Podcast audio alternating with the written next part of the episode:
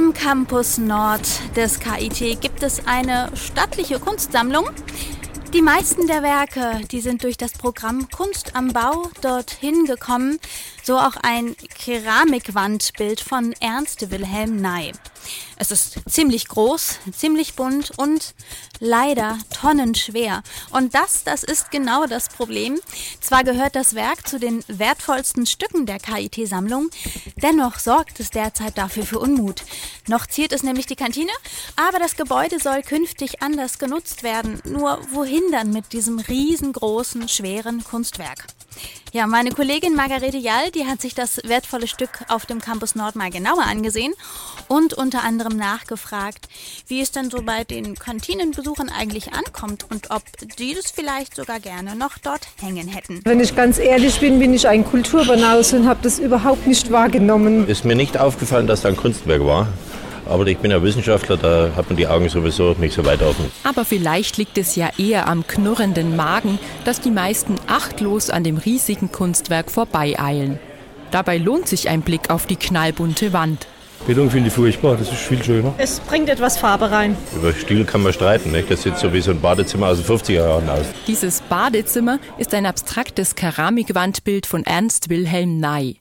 Eine riesige gekachelte Wand, die mit gut drei Metern Höhe und über neun Metern Breite den Eingangsbereich der Kantine auf dem Campus Nord ziert. Dabei strahlt sie echten 60s-Charme aus. Abstrakte Formen winden sich in leuchtenden Farben von tiefrot bis senfgelb. Die Kunsthistorikerin Andrea Stengel erklärt, dass es ein ganz besonderes Werk von Ernst Wilhelm Ney ist. Ney hat ja sonst eher gemalt.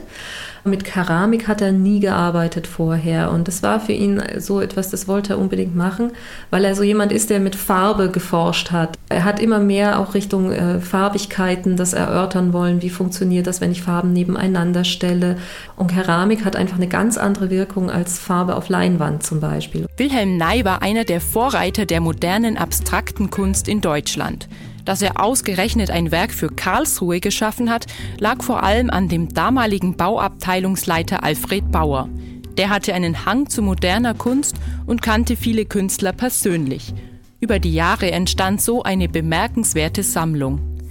Andrea Stengel ist Kunstsachverständige am KIT und weiß, wie Neiswerk nach Karlsruhe kam.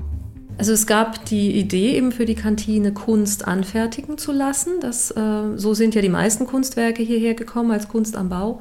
Dann wurden verschiedene Künstler angeschrieben, ob sie denn Interesse hätten, so ein Kunstwerk zu gestalten. Und Wilhelm Ney hat sich ja, wenn man so will, ein bisschen vorgedrängelt.